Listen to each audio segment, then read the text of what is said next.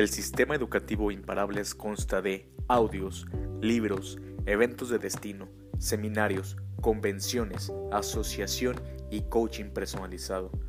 Los audios utilizados en este canal son fragmentos de convenciones y seminarios de grandes mentores que han hecho del mercadeo en red una profesión seria y exitosa.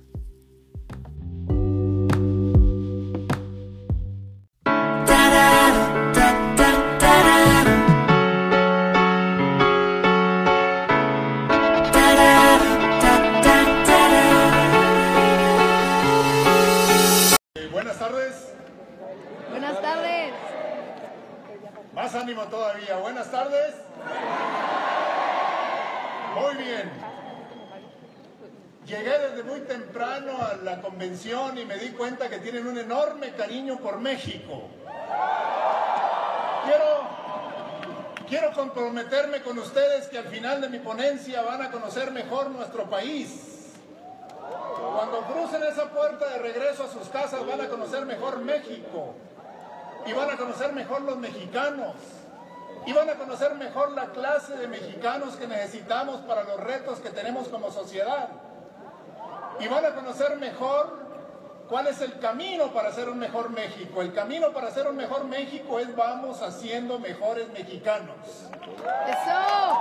Vamos haciendo mejores mexicanos y tendremos mejores empresarios, mejores políticos y mejores ciudadanos. Convencido también que todos, absolutamente todos, estamos en condiciones de poner nuestro granito de arena para hacer un mejor México. No importa las condiciones económicas, académicas, todos, absolutamente todos estamos en condiciones de poner nuestro esfuerzo, nuestra participación para hacer un mejor México. Es compromiso. Al final de mi ponencia van a conocer mejor nuestro país. Pero también quiero coincidir con ustedes en otra cosa igualmente importante. El propósito de la vida es ser feliz. Y todo lo que hacemos lo hacemos con intención de ser felices. Si trabajo, si no trabajo, si estudio, si no estudio, todo lo hacemos con intención de ser felices. Si me caso es porque creo que con ella cerquita de mí el resto de la vida seré feliz. Si me divorcio es porque creo que con ella lejos de mí seré feliz.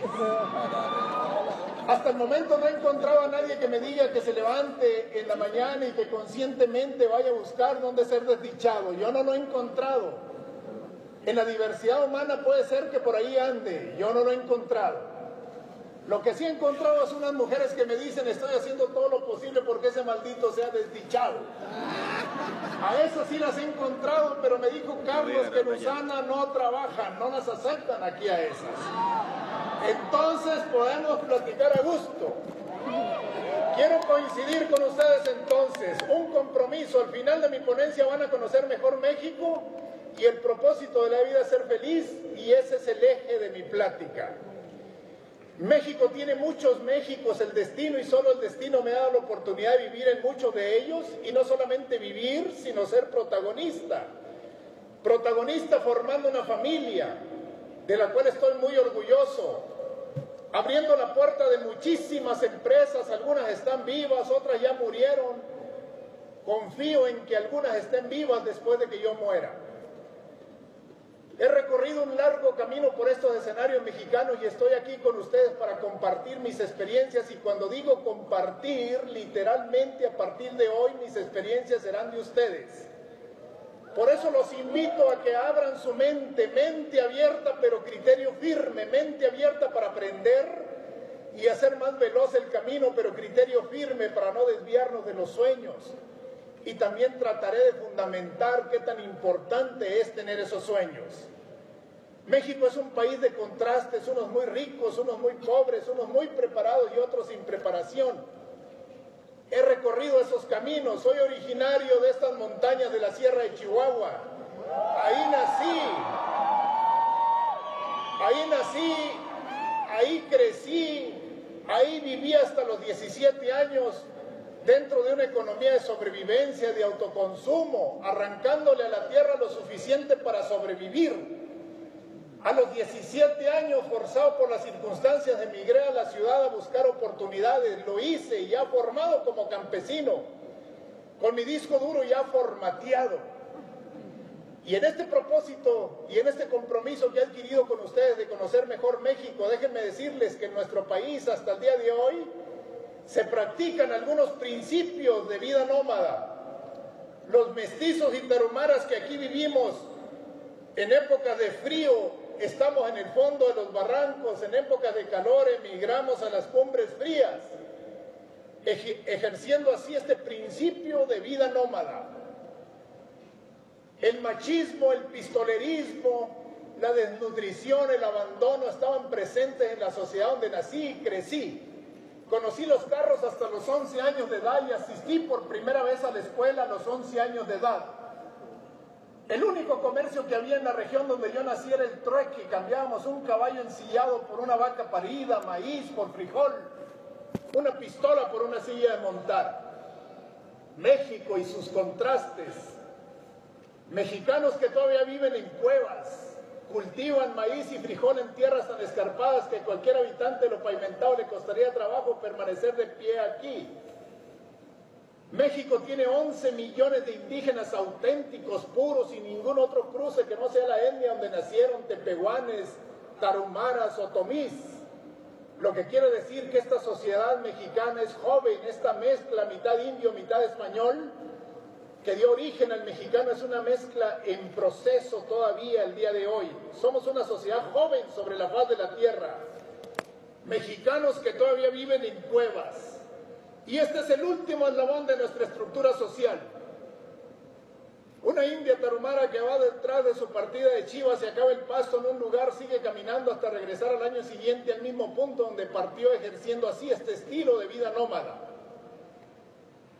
Para ella el Producto Interno Bruto, la devaluación, Trump ni siquiera son tema. Para ella su preocupación es la leche que dan sus chivas como consecuencia de las lluvias, del pasto y de todas aquellas cosas que le influyen. En este México de contraste regularmente tenemos un juicio de los adelantos y retrocesos de nuestro país desde la trinchera que ocupamos. Para esta tarumara las condiciones son muy distintas a las nuestras, mostrando así este México de contrastes el último escalón de nuestra estructura social y muy cerca de ahí vengo yo. Este soy yo, cuidando las chivas, después arrancar pasto para espantar los chanates que no nos robaran el maíz y así desde niño sumado a las necesidades del campo. De manera tal que el primer mensaje que llevo a donde quiera que voy, de dónde vengo, no determina dónde puedo llegar. ¡Bravo! Nacer jodido Nacer amolado, nacer amolado yo no tengo la culpa. Morir amolado, sí soy corresponsable. Esta frase pesa, pesa y pesa porque significa llevar el destino de mi vida a mi área de influencia. Lo que vaya a ser mi vida es lo que yo decida, lo que yo visualice, donde yo me comprometa, el camino que trace de dónde vengo no determina dónde puedo llegar. Nacer amolado yo no tengo la culpa, morir amolado sí soy corresponsable.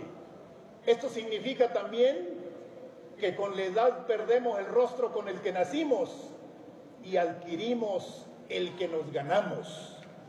Y esto representa responsabilidad, compromiso, definición, entrega. Lo logré y lo comparto con ustedes.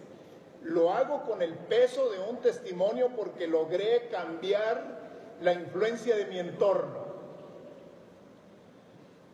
México, sus consecuencias, sus acontecimientos, México es el único país que durante el siglo XX multiplicó su población por 10. En el año 1900 éramos 10 millones de mexicanos, en el año 2000 somos 100 millones de mexicanos.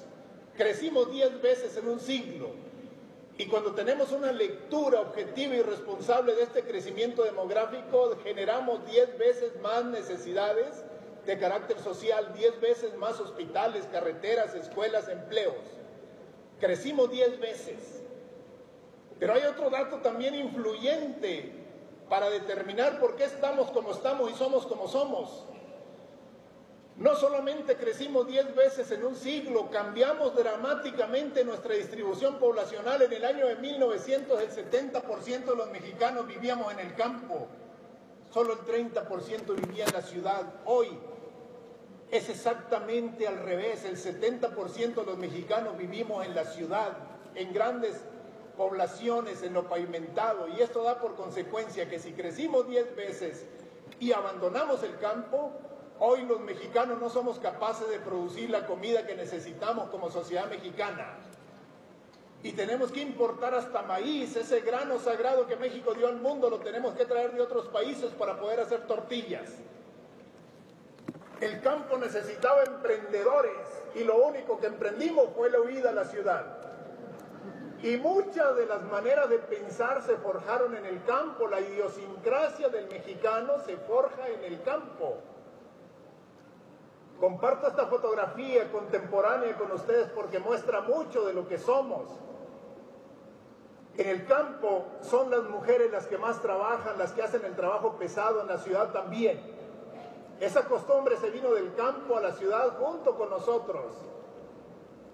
Esta fotografía contemporánea nos indica, esta familia lleva a vender calabazas al pueblo, la llevan en un burro, ella, la mujer va jalando el burro, él va arriando el burro mucho más pesado jalarlo que arriarlo.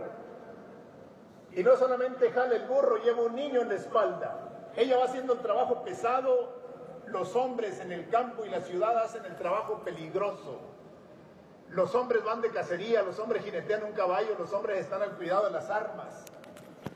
En la ciudad el hombre está haciendo una negociación que si no lo hace bien puede perder, eso es peligroso. Está firmando un documento que lo pueden meter al bote, eso es peligroso. La mujer está trapeando, llevando, trayendo a los niños, haciendo comida. Trapear es pesado, hacer la comida, lidiar a los niños es pesado. Esa manera de pensar, esa idiosincrasia del mexicano se vino del campo a la ciudad con nosotros. Jala el burro, y no solamente jala el burro, lleva un niño en la espalda, ¿por qué no lo lleva él? Le necesita y listo para pelear si se ofrece. En esta ocasión no se ofrece. Alejandro Moreno Alejandro Moreno, un indio amigo mío, un indio amigo mío. Yo no solamente nací en la sierra de Chihuahua, frecuento constantemente esa sierra, hablo el taromara, me entiendo con los taromaras, nací entre ellos. Lo conocí, me encontré, me encontré con él hace poco me encontré con él hace poco y le pregunté, ¿te abandonó tu señora? Tu señora ya no quiso cuidar las chivas y me dijo, convencido, ya no hacen las mujeres como antes, me dijo. La que yo tenía se fue a vender guares al divisadero, me contó, ahí está haciendo comercio, ya abandonó al fondo las barrancas para vender canastos a los turistas. Esta es mi familia, el del centro es mi papá, todos flacos si se fijan. No porque estén a dieta ni porque vayan con el nutriólogo, lo que pasa es que en el campo la comida es poca y el ejercicio es mucho. Así es que flacos todos. Este es mi mamá y mi papá. Mi mamá tenía 15 años cuando se casó, mi papá tenía 16. Solo se vieron tres veces antes de casarse. Se vieron en un baile, se gustaron, se hicieron novios. La siguiente vez que se vieron se pusieron de acuerdo y la tercera vez que se vieron se casaron. ¿Por qué crecimos como crecimos durante el siglo pasado? El gobierno federal pensaba que la riqueza de un país estaba en mexicanos trabajando. Nunca se ocupó que esos mexicanos exigirían servicios. Solo mexicanos trabajando. Y allá por el año de 1950, justo cuando mis padres se casaron, el gobierno mexicano lanzó una campaña que decía, vamos todos a poblar México. Tener hijos era ser patria. Y por esos días se acababan de casar mi mamá y mi papá, y a mi mamá y a mi papá nunca les ha gustado quedarse al margen de sus deberes cívicos. Se pusieron a trabajar por México y tuvieron 12 hijos. Yo soy el mayor de esos 12. El gobierno mexicano el gobierno mexicano se dio cuenta que esos mexicanos exigían servicios. Entonces cambió el discurso y allá por los años 70 lanzó una campaña diferente que decía, planifique su familia. Pocos para darles mucho, decía entonces. Mi papá ya tenían 10. Nuevamente se disciplinaron, solo tuvieron dos más. Y ahí cerraron el ciclo. Siete de mis doce hermanos, cinco más llegaron después. Esta es la primera imagen que luce mi familia, la primera fotografía que luce mi familia. Supimos de la llegada de un fotógrafo meses antes que este llegara al rancho. Exigía lucir elegante, esto fue lo más elegante que lo logramos. Mis pantalones están remendados porque en el campo los recursos se cuidan y no se pueden ir a comprar pantalones nuevos cuando estos se rompen. Solo me los quitaba para remendarlos sobre lo remendado. A pesar de las exigencias de lucir elegante, un hermano mío perdió un guarachi y no le importó mucho. Ahí está. A la hora de sonreír se le olvidó también que había perdido un diente.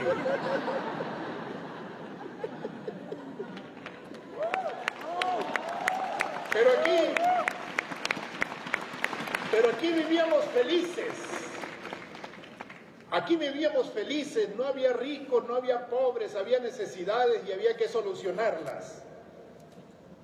Yo me di cuenta que era pobre cuando conocí los ricos. Pero hoy, en la sociedad donde vivimos, es totalmente diferente este estilo de vida. Hoy vivimos en una sociedad mercantilista, consumista. Y convertido en un hombre de opinión, déjeme decirle que uno de los graves problemas que nos aquejan como sociedad es el obsesivo amor por el dinero. Y si queremos hacer mejores mexicanos con el dinero como valor prioritario, no lo vamos a lograr. Y aquel que diga que el dinero es la felicidad, lo único que deja claro es que no tiene dinero. Porque la felicidad finalmente es el equilibrio donde está la familia, el amor, el crecimiento, el trabajo y, por qué no decirlo, el dinero. No vamos a pecar de románticos, pero influye más el amor en nuestro corazón para ser felices que el dinero en nuestro bolsillo.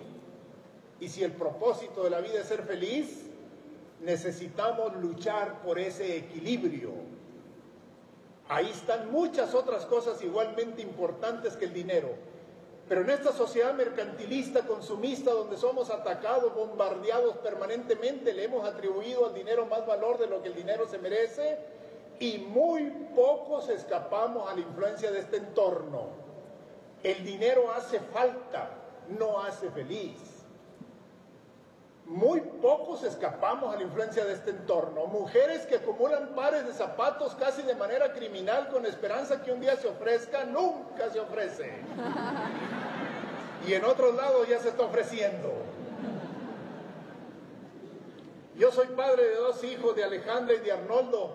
Y un día cuando mis hijos estaban chiquitos desayunando en la casa, en mi casa en la ciudad de Puebla, se acercó mi hija Alejandra y me dijo, papá, necesito que me compres unos tenis Puma color rosa. Órale, le dije, ¿qué quieres brincar más alto? ¿Correr más? No, papá, necesito que me compres unos tenis Puma color rosa, me dijo.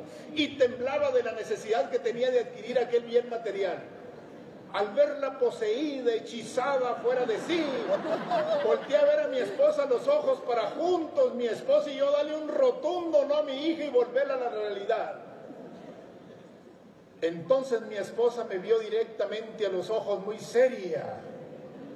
Y cuando mi esposa me ve directamente a los ojos muy seria, se pone peligrosa. Lo que me quedó claro que teníamos que salir a comprar los tenis Puma color rosa. Iniciamos pues, iniciamos así un peregrinar por las tiendas de Puebla. Y cada vez que llegábamos a un almacén y no había de número, dábamos la noticia a mi hija y mi hija soltaba el llanto como si en ese momento le informáramos que se había muerto su abuela.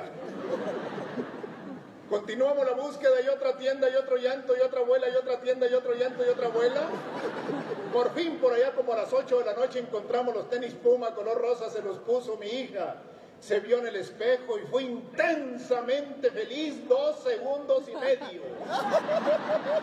No más. Inmediatamente volteó a ver el aparador para descubrir cuáles se pondrían de moda y ganarle el jalón a las amigas que la habían apantallado. Ese es el consumismo donde vivimos, definiendo consumismo como la compra en exceso de lo necesario o la compra de lo innecesario, provocado por la moda, por la publicidad y todo aquello que permanentemente nos está bombardeando y que nos ha llevado a atribuirle más valor al dinero de lo que el dinero se merece. Y mientras una niña de 8 años esté poseída por adquirir un bien material, no hay mayor problema. El problema es una sociedad que tenga como valor número uno el dinero. Y esto ha ocasionado graves problemas en la sociedad donde vivimos, porque déjenme decirles que los políticos corruptos que se roban el dinero no llegaron de Júpiter, no son extraterrestres, son emanados de una sociedad que tiene ese valor como número uno y al llegar al poder se olvidan de servir para lo que fueron electos y les importa más los ceros en las chequeras. Pero no solamente los políticos, hay empresarios que se olvidan de la sociedad donde hicieron el dinero y se lo llevan a especular a mercados seguros y rentables, con más compromiso con quien les ayuda a gastarlo que con quien les ayuda a ganarlo. Pero no solamente políticos y empresarios, también hay obreros que se dedican a secuestrar, dejan de trabajar para salir a secuestrar, todas son manifestaciones claras del obsesivo amor por el dinero. Y ahí sí hay problemas, porque vivimos en una sociedad donde estamos más preocupados por las cosas que hacen los hombres que por los hombres que hacen las cosas. Y nunca, nunca lo que importa más debe estar a merced de lo que importa menos. El dinero hace falta, no hace feliz. Un sacerdote amigo mío me decía, el dinero es el estiércol del diablo, pero sirve para abonar las obras de Dios, mijito. Lo que quiere decir,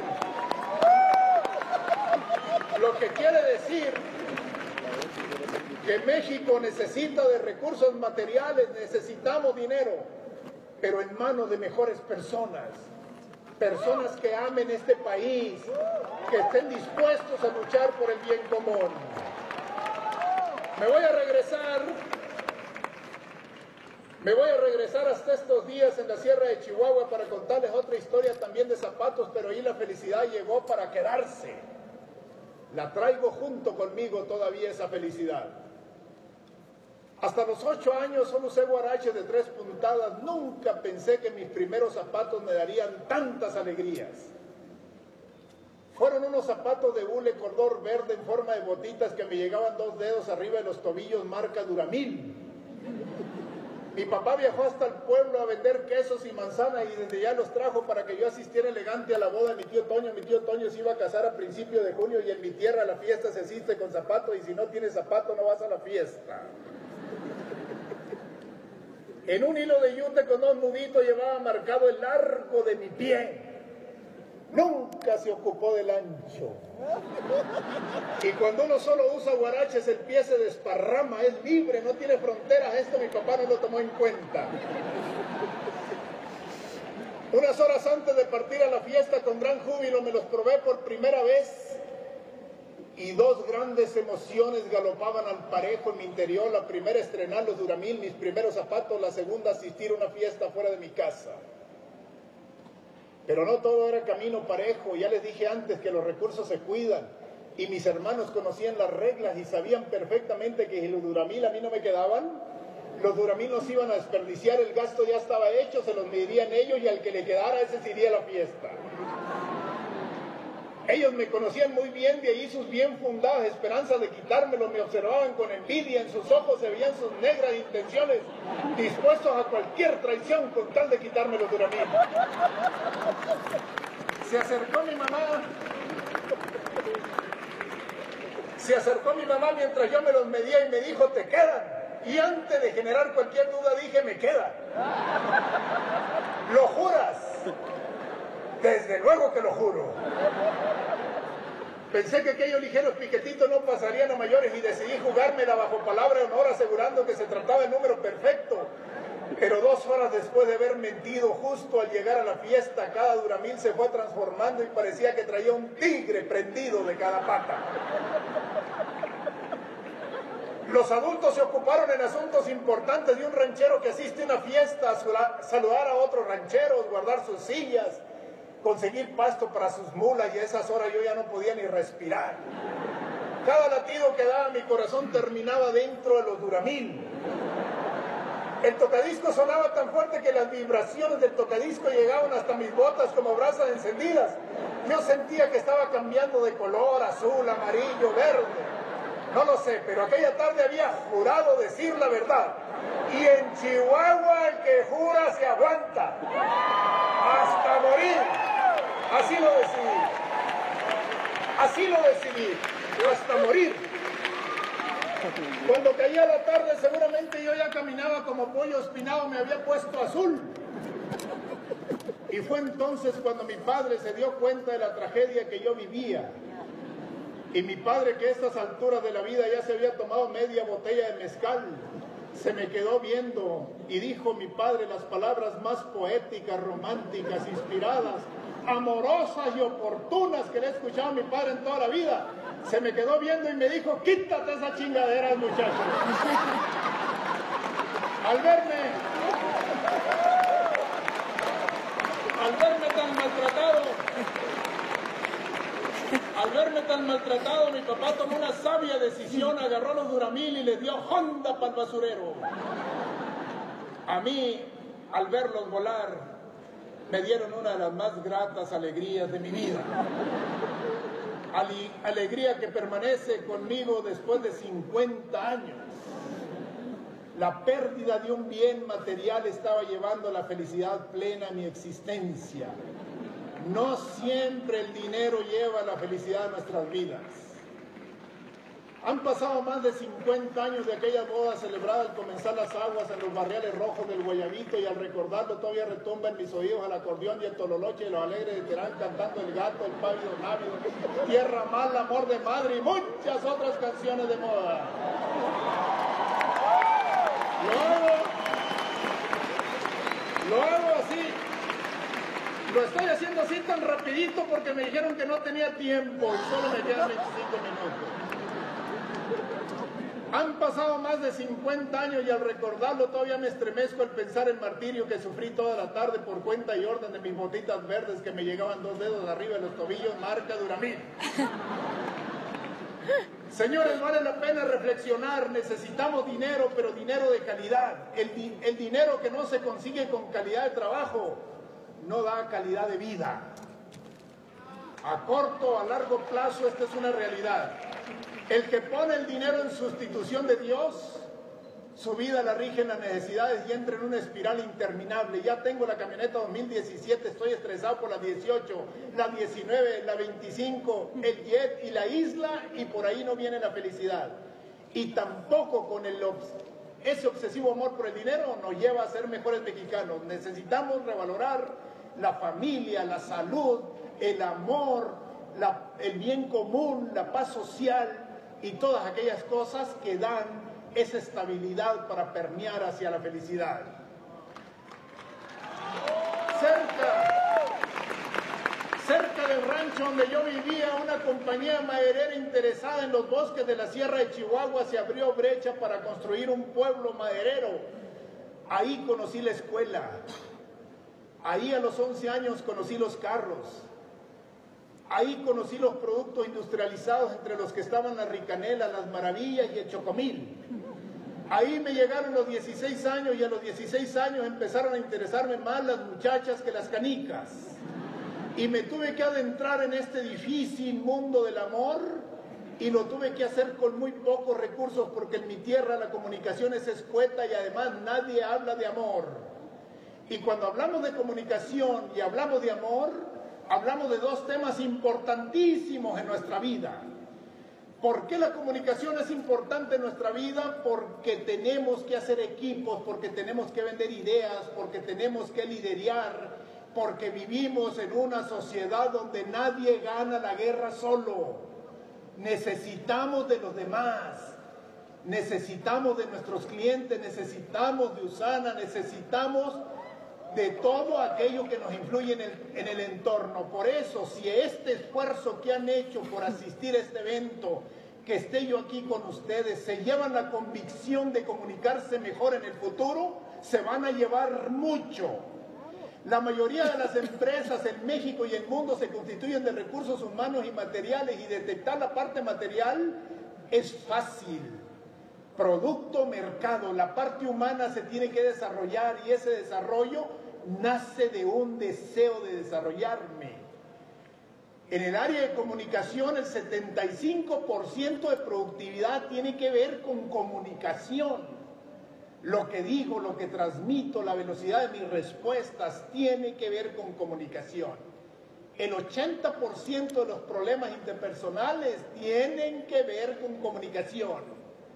Llévense la convicción de comunicarse mejor en el futuro y de las múltiples ideas que aquí han escuchado, esa será muy importante en el futuro. Decía Cantinflas que los mexicanos somos malos para comunicarnos y nos enfermamos porque se quedan esos sentimientos con nosotros, no los expresamos y nos hacen daño. En mi tierra la comunicación era mala, los adultos platicaban con los adultos, los niños con los niños. Y había temas tabú entre los niños y los adultos. Uno de esos temas tabú era el amor. En mi tierra las mujeres eran buenas y eran serias. Si es seria, es buena, decía. Llegabas tú y le preguntabas a un adulto, soy novio de la Lupe. Ah, muy seria, decía. Ya fregué, decías tú. Sacabas a bailar a una muchacha y en el afán de iniciar un diálogo le preguntabas cómo se llama, pero ella por verse seria era escueta. ¿Cómo te llamas? Y contestaba, pues Lupe, pues ¿cómo? ¿Cuántos años tienes? Pues 15, pues ¿cuántos? Hoy yo me imagino todas las cosas que pudo haber dicho la Lupe. ¿Cómo te llamas? Guadalupe Osorio Mejía para servirle virgencita, pero no muy fanática. Qué diferente hubiera sido. Diferente. Y estamos hablando de comunicación. Hay que entender que hay origen, un síndrome de origen que nos persigue, que nos permite, que nos ha limitado comunicarnos mejor. Yo tengo una huerta en las afueras de Ciudad Cuauhtémoc, Chihuahua. Trato de pasar el mes de agosto y septiembre en ese lugar. El pueblo tiene 52 habitantes. 50, 52 cuando llegamos mi esposa y yo. Pero el día que inician las piscas de manzana llegan 300 pescadores al pueblo. Este año no fue la excepción. 300 pescadores estaban ahí listos para iniciar las piscas. Una muchacha que estaba buscando novio no quiso dejar las cosas a la suerte y durante la noche se puso tubos que formaron unos bucles que resorteaban sobre sus cachetes al día siguiente, se pintó la boca roja, se puso minifalda y se vino a pasar por enfrente de los pescadores con la intención de que alguno le gritara algo bonito y conseguir novio. Y un pescador que como chanate bajaba manzanas desde lo alto de un árbol, árbol al verla venir le gritó, adiós greñuda, ya llegó tu nada. ¿Qué es eso? Le dije. ¿Cómo le gritan greñuda si toda la noche se peinó? Y además, ¿quién quiere un nada? ¿A quién le interesa un nada? ¿Te gustaría un nada? Claro que no, nadie los quiere. ¿Qué le digo? Don Arnoldo me dijo y le dije, ¿qué tal si le hubieran gritado? ¡Ay, qué bonita te ves cuando vienes arreglada! Esos tus ojos cafés y tu boca colorada yo te quisiera tener en el pecho recargada. Estamos hablando de comunicación, de comunicarnos mejor. Quiero poner todo el énfasis para que se lleven esta tarea de en el futuro comunicarse mejor. Y si en vez de decir, Pioresnado hubiera dicho, soy de extracción campesina, ranchero por abolengo, donde quiera plancho y lavo y en cualquier mecate tiendo. ¿Eh? Pero estábamos aprendiendo del amor. Y quiero referirme al amor de mi tierra, a cómo se aprende en el entorno social. Por fortuna con el pueblo llegó un cine y allá fuimos al cine a aprender una fuente de aprendizaje el cine. Antes que el cine llegara nosotros teníamos un lenguaje lineal, barbechaste las tierras, jineteaste el caballo. El cine decía, no me encuentro a mí mismo. ¡Órale! Y esto gustaba a las muchachas. Así que era fuente de aprendizaje. Pero hay otra manera natural que tenemos de, aprender, de aprender del amor. Los que ya bailan, los primos mayores, los que nos pueden dar un consejo porque ya tienen experiencia. Yo tenía un primo como dos años mayor que yo, 17 años tenía mi primo Hilario, ya tenía novia y permiso de bailar. Cuando yo llegué con él y le dije, Hilario, aquí cómo corre el mundo del amor, Hilario que sabía mucho, me dijo, llégale a todas. Comienza con las feas para que vayas agarrando confianza, me dijo Hilario. Unas te dirán que sí, otras te dirán que no, pero todas te lo van a agradecer, dijo Hilario. Yo pensaba que los hombres eran más hombres y dejaban a su casa, a su mamá, a sus tías, a sus hermanas y iban a juntar con otros hombres. Pero Hilario, que sabía mucho, me dijo, ningún hombre es hombre hasta que no escucha su nombre en labios de una mujer. Ahora le dije, este sí sabe y al que sabe hay que seguirlo. Y continuó diciendo Hilario, en la guerra del amor no basta atacar, hay que tomar la plaza. Hay que caer en los brazos de una mujer, pero jamás en sus manos. Ámalas con todo el corazón y si te hacen pedacitos del corazón, entonces ámalas con los pedacitos. No hay mujeres castas sino mal seducidas, decía Hilario. Lo que no se pide no se merece. No hay mujeres inconquistables, hay malos conquistadores. Y cerraba fuerte Hilario diciendo, nalgas no dadas fueron mal pedidas. Así. Así.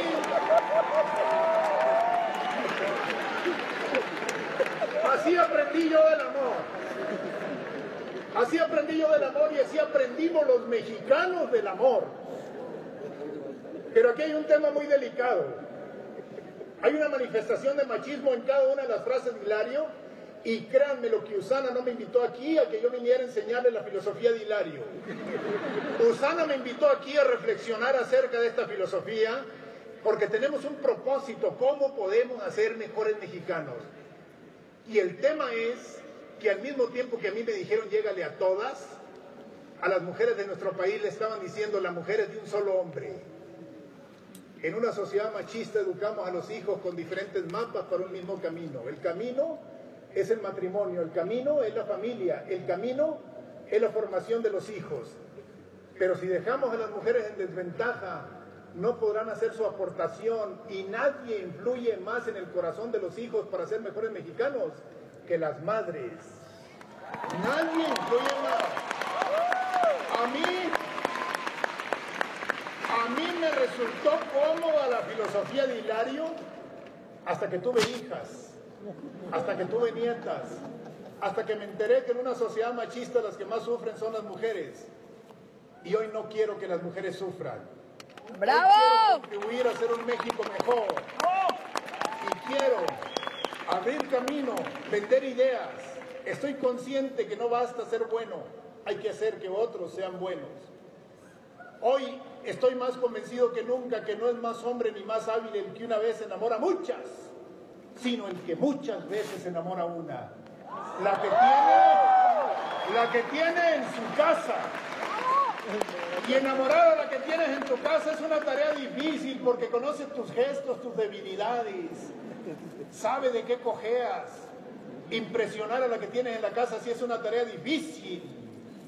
Por eso dicen que detrás de cada gran hombre de éxito hay una mujer sorprendida que se pregunta cómo le hizo este pendejo si yo lo Hoy,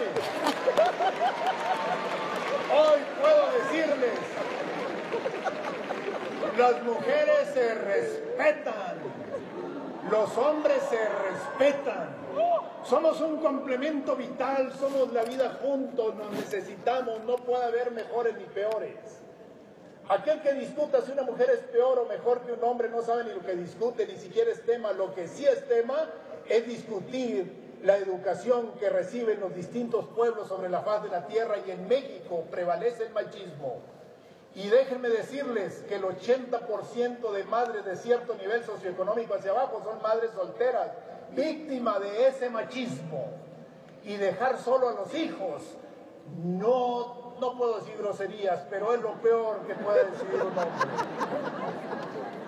Es la peor decisión porque estamos aquí reunidos porque queremos hacer mejores mexicanos.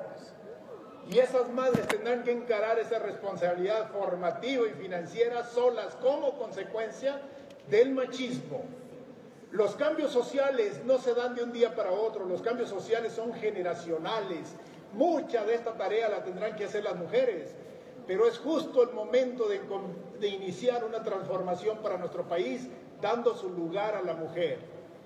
La humanidad, posee dos alas, el hombre y la mujer, y hasta que las dos no estén en equilibrio, la humanidad no podrá volar. Necesitamos dar ese equilibrio con las mujeres de nuestra sociedad, porque nadie influye más en la formación de los hijos que la madre, y queremos mejores mexicanos. Estoy seguro que es justo el momento de comenzar. No vamos a ver dónde termina este proceso, pero muchas veces los locos abren camino por donde después pasarán los sabios. Los cambios sociales son generacionales. Si queremos educar a un hombre hay que comenzar con su abuelo para que su nieto piense de manera diferente. Pero es justo el momento de comenzar. En aquel tiempo nosotros ni siquiera sabíamos qué querían las mujeres. Hoy yo sí sé qué quieren las mujeres. Las mujeres quieren ser escuchadas, las mujeres quieren ser amadas, las mujeres quieren ser admiradas, quieren ser reconocidas, quieren equidad y quieren billete también. Y quieren billete no porque sean frívolas, materialistas o centaveras, quieren billete porque nadie sobre la faz de la tierra tiene la capacidad de amar de una mujer y desde antes de tener a los hijos ya está preocupada por qué hogar les va a dar, qué calidad de vida les va a dar, a qué escuela les va a mandar. Ese bien material lo necesita la mujer para su tranquilidad. Es una manifestación de amor por los hijos. Pero también estamos hablando de comunicación y ustedes creen que la Lupe que apenas se animaba a decir su nombre iba a preguntar por las finanzas de esa relación. Y el problema es que no se animaba la Lupe, pero tampoco se animan muchas ahorita. Es comunicación. Todos los programas que tenemos en nuestra sociedad mexicana son preventivos. Este discurso es, son correctivos, perdón. Este discurso es preventivo. Comencemos comunicándonos mejor desde el origen de esta relación. Porque el compromiso más grande que tenemos con Dios, con los hombres y con la sociedad es formar a nuestros hijos. Por eso digo que todos somos influyentes desde el seno de nuestras familias para hacer un mejor México. Muchas veces nos preguntamos qué México vamos a dejar a nuestros hijos. Es propio también preguntarnos qué hijos vamos a dejar a México. Y ahí está pues revalorar la familia. La familia es una institución que alcanza el rango de sagrada en la sociedad donde vivimos. La familia determina el destino de una sociedad. Mucho de este trabajo lo tenemos que hacer a largo plazo sin esperar ganancias, ni aplausos, ni nada. Es un trabajo que tenemos que hacer a largo plazo, pero es justo el momento de comenzar y solo nos vamos a llevar la satisfacción de haberlo hecho, de hacerlo por amor a nuestro país. A México no basta quererlo, hay que participar. Hay que abandonar la parasitaria tribuna y salir a ser protagonistas de lo que va a ser nuestra sociedad. Y ese trabajo es a largo plazo, pero también estoy convencido que el hombre empieza a encontrar el sentido de la vida cuando planta árboles sabiendo que de esa sombra no va a disfrutar. Ahí está pues la tarea que todos tenemos, donde todos podemos participar. El otro día daba una plática en Veracruz y al final de mi ponencia vi que se levantó una señora desde el fondo del escenario y desde que la vi venir venía caminando apretadito y tupidito y dije bien enojada. Cuando una mujer camina tupidito y apretadito regularmente está enojada llegó, agarró el micrófono y me dijo, usted habla bonito porque le ha ido bonito, cabroncito, me dijo lo que terminé por confirmar que venía enojada. Usted está diciendo que yo puedo hacer un mejor México, lo acaba de decir que yo puedo hacer un mejor México. Me dijo, déjeme decirle que yo tengo siete hijos, las cinco mayores son mujeres, mi marido es albañil, le gusta el trago, le gustan las mujeres y lo que me da no me alcanza para comer, no me ayuda el gobierno, no me ayuda Calderón, no me ayuda la suerte, no me ayuda nadie. Y usted diciendo que yo puedo hacer un mejor México. Y se fue calentando la señora, y a mí las señoras calientes me pone nervioso. Y ahí estaba la señora, enojada, ¿Y cómo me dice que yo puedo hacer un mejor México? Nadie me ayuda. Le dije, señora, con la responsabilidad que me da ocupar esta tribuna, su situación está de la fregada, pero usted sí puede hacer un mejor México. Porque usted escogió marido, señora. Dígale a sus hijas, truchas para escoger marido. La decisión más importante que van a tomar en su vida es con quién va a compartir su vida. Usted cometió errores, señor, escogió el no escogió al indicado. Dígale a sus hijas, truchas para escoger marido. Pero también dígale a sus hijas que disfrutar del ejercicio es un derecho sagrado que Dios nos dio, pero con orden. Siete son muchos, señora. Con uno dos ya se la estaría echando, señora. Nada en la vida de un hombre o mujer es más satisfactorio que sus hijos sean libres, autónomos y felices, que lleven el destino de su vida a su área de influencia. Siete son muchos. El problema no está en darlas, si para eso son. El problema es darlas a los pendejos. Ese sí es el problema. Ahí está, pues, una enorme responsabilidad. Ella puede hacer un futuro mejor a través de sus hijos, pero tiene que romper la cadena. Tenemos que romper esa cadena. No seguir usando el mismo modelo. Señora, usted puede hacer un futuro mejor con sus hijos. El problema más grave que puede ocurrirnos con la pobreza es acostumbrarnos a ella y que la pobreza llegue y se institucionalice. Camino como pobre, me porto como pobre, heredo ese pensamiento. Hay que romper la cadena. Hay que poner orden.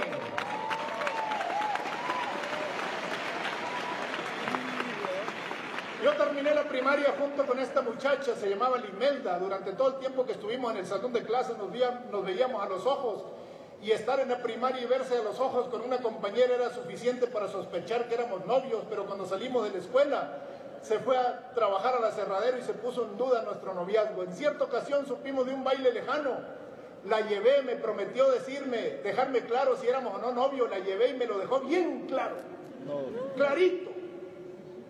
Yo tenía 16 años de edad y a los 16 años de edad el amor duele en todo el cuerpo, produce escalofrío, reseca las vías respiratorias, se atrofian los músculos y duelen los huesos. El amor de la adolescencia produce ansiedad, celos, pensamientos autotorturantes.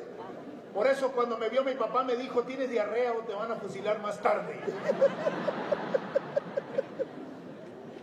La Imelda me mandó a la goma, pero me quedó claro que nadie se muere de amor. Queda el bonito recuerdo. El amor no es como en los cuentos cuando le dicen a uno se casaron y vivieron felices el resto de la vida, sino al contrario, cuando uno lo mandan a volar.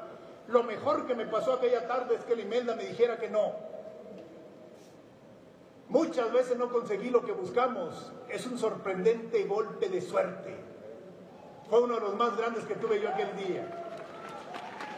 El manejo de los tiempos es importante en nuestras vidas. En la búsqueda de la felicidad, manejar las distintas etapas de nuestra existencia es importantísimo.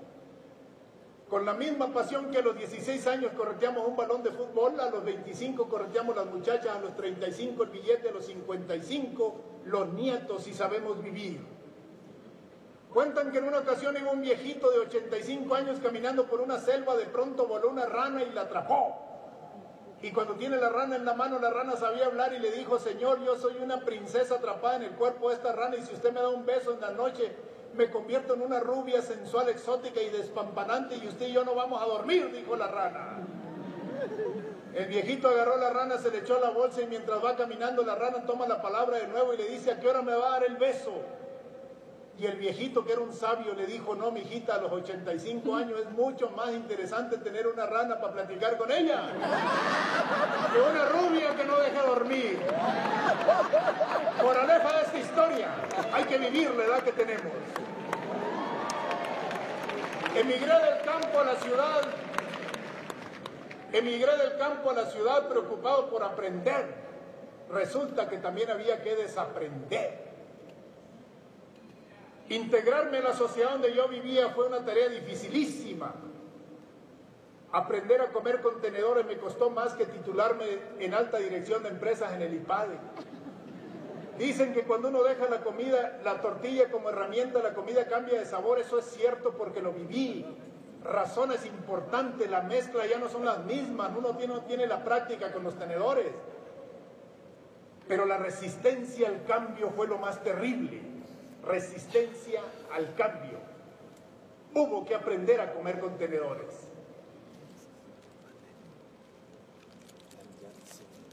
Un día como una alternativa laboral me puse a vender pollos en las calles de Chihuahua y esto ocasionó un cambio significativo en mi vida. La, la, mayoría de las empresas nacen, crecen y mueren. Tengo cerca de 50 años vendiendo pollos. ¿Por qué? El enemigo número uno de la muerte de las empresas es el estado de confort. Y con la misma pasión que hace 40 años vendí pollos, lo sigo vendiendo todavía el día de hoy. Comparto con ustedes algo importantísimo. Esta gráfica me permite ilustrar, donde quiera que esté, lo importante que es tener un sueño. Invito a los jóvenes que se pongan al volante de este carrito que está en el extremo y cuando ya tienen abrochado el cinturón, prendido el radio, si les gusta la música, les digo que van, cuando lleguen al semáforo, ¿a dónde se van a parar? Algunos dicen a la derecha, al centro, a la izquierda. La respuesta correcta es, depende para dónde vaya. Así Usana podría haber invitado aquí a Bill Gates, a Steve Jobs o a cualquier tigre del mundo de los negocios, lo primero que les va a recomendar, a dónde quieren llegar. El que no sabe a dónde va, ya llegó. Que ni se estrese. Ya llegó.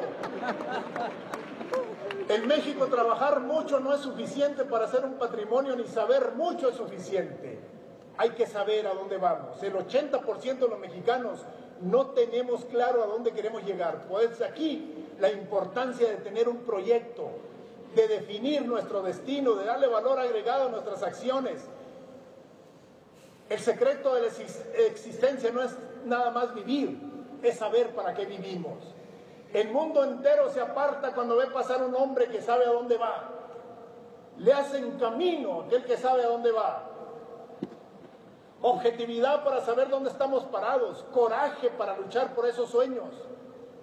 Muchas veces cuando lo hacemos convencido, con carácter, no gusta a otro de nuestros enemigos, solo hay que preocuparnos cuando nuestros enemigos tengan la razón. Hacerlo con responsabilidad. Y muchas veces nos tenemos que alejar de la filosofía popular para poder aprender de verdad. Dicen que el que quiere puede. Yo siempre digo, ¿quién no quiere? Todos queremos. Libera tu potencial. Es el nombre de la convención. Yo digo, descubre también tu potencial. Primero descubre tu potencial porque nadie sabe para qué es bueno hasta que no lo hace. Y está más cerca de descubrir un objetivo. El que puede que el que quiere. Y el que puede y quiere y ya lo ha hecho, señores, otra área de la comunicación, pregunten. Un evento como este tiene varios propósitos. Aprender, retroalimentarse, aumentar el sentido de afiliación. Los he sentido orgulloso en el tiempo que he estado con ustedes. Los he sentido orgullosos de pertenecer a USANA. Es otro de los propósitos. Se llama el sentido de afiliación. pertenezco a un grupo de líderes.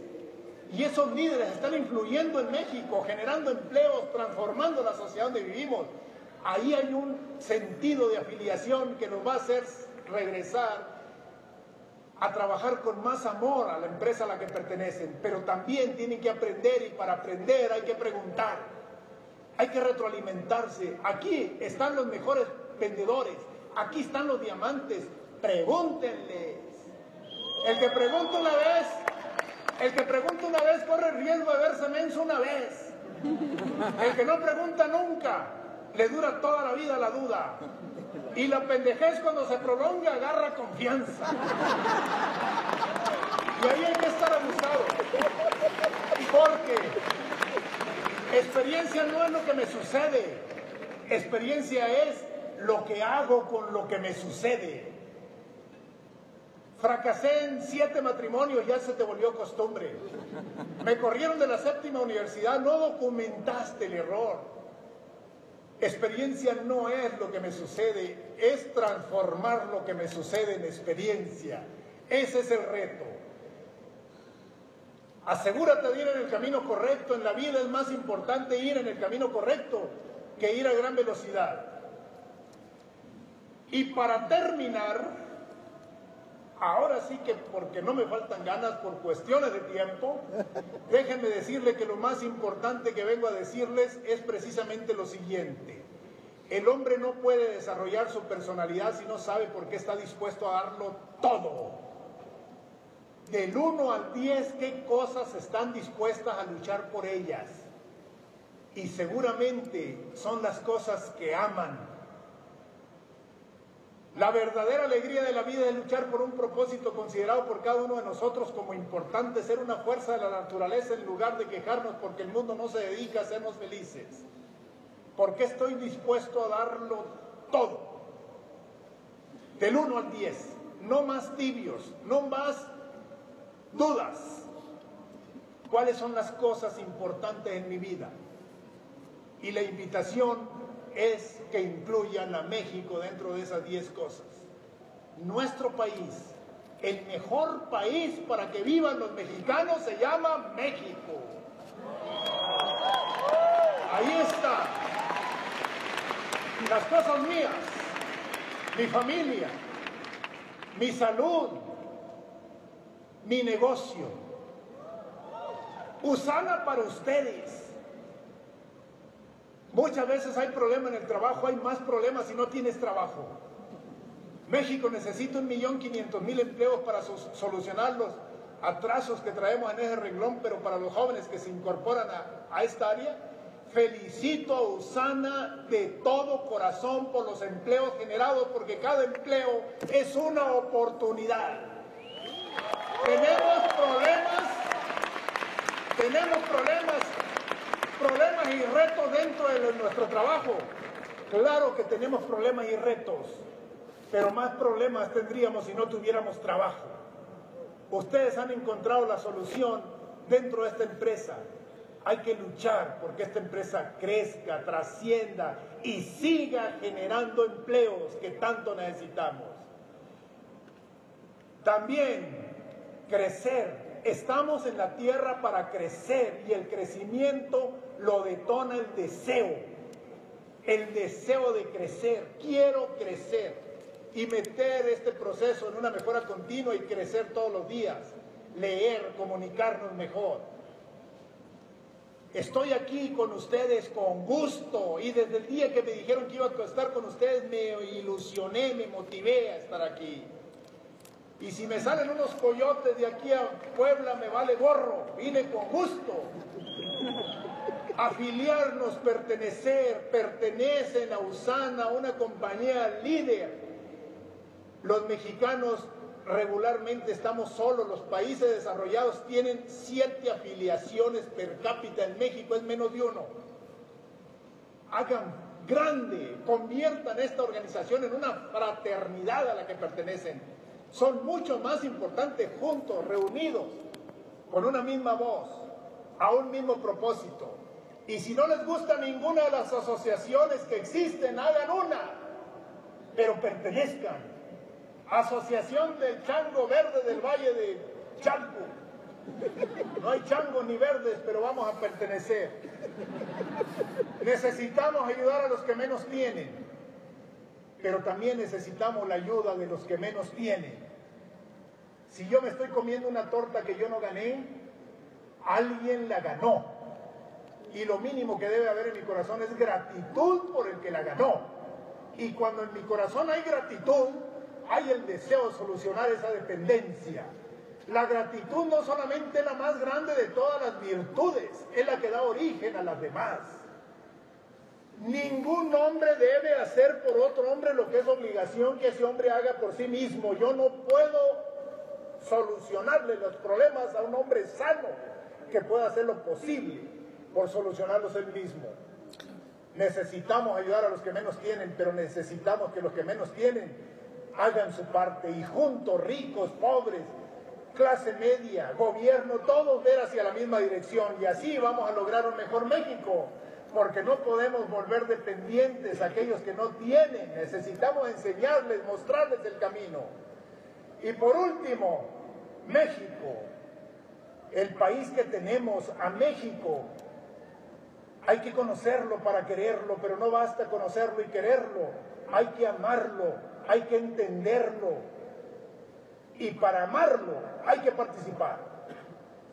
Tenemos poca agua y mucho sol. Eso es bueno, eso es malo. Eso es lo que tenemos. Eso es lo que tenemos que transformar. La solución para México son los mexicanos, no de otro país, los mexicanos. Dignamente luchar para hacer un México mejor. Y no basta envolvernos en la bandera y dar la vida en el océano Índico. Haz lo que puedas con lo que tengas ahí donde estés y México es mejor. Barre enfrente de tu casa, respeta los semáforos, no uses el claxon y México es mejor. Dios quiere salvar a los hombres, pero para salvar a los hombres primero tiene que haber hombres que quieran salvarse, hombres y mujeres dispuestos a luchar por su país, por su tierra, por su casa. Repito de nuevo, el hombre no puede desarrollar su personalidad si no sabe por qué está dispuesto a darlo todo. Vale la pena darlo por México. Hay que hacerlo con fe. De pronto, Trump, los políticos corruptos, la delincuencia, parece que nuestro país se nos deshace. Somos muchos más los buenos que los malos. Hay que actuar los buenos para poder equilibrar, para poder llevar a otro nivel. La fe no hace las cosas fáciles, las hace posibles y aquel que pierde la esperanza ya no puede perder más. La vitalidad se alimenta del futuro. Necesitamos confiar que todos juntos vamos a hacer un mejor país. El que pierde la esperanza no solamente pierde un sentimiento, cae en una pasividad, en una resignación. Vamos sacando esperanzas hasta debajo de la cama, pero vamos viviendo con esperanzas, porque eso nos lleva a actuar. Vivimos en un país que si creemos que se puede, se puede. Y si creemos que no se puede, también estamos en lo cierto. Pero es mucho más propositivo creer que se puede, porque confío en que se puede. Después de Dios, nadie me ha dado más que el país que tengo. A mí México me gusta hasta para morirme. En México nacieron mis hijos, en México nacieron mis padres, en México nací yo. Amo este país. Y no solamente quiero amarlo, quiero contagiarlos para que ustedes también lo amen. Es el mejor país para que vivan los mexicanos. Se llama México. Y mañana, y mañana tal vez, y mañana tal vez tengamos que sentarnos frente a nuestros hijos y decirles que fuimos derrotados en este esfuerzo por hacer un mejor México. Pero no podremos verlos a los ojos y decirles que viven como viven porque nos dio miedo actuar, porque nunca hicimos nada. Anímense a transformar este país. Amo este país. Los invito a que hagan lo mismo. Aquí están las oportunidades. No necesitamos de nadie. Somos un país maravilloso. El mejor país para que vivan los mexicanos. Por eso, Déjenme cerrar con, parafraseando a Ricardo López Méndez, ese poeta yucateco, que hace muchos años dijo, México, creo en ti porque eres mío. Creo en ti porque aquí está todo lo que yo amo.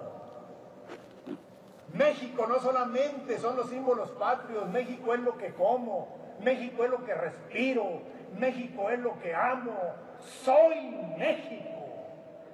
México creo en ti. Y si no creyera, mi corazón me lo gritara. Muchas gracias.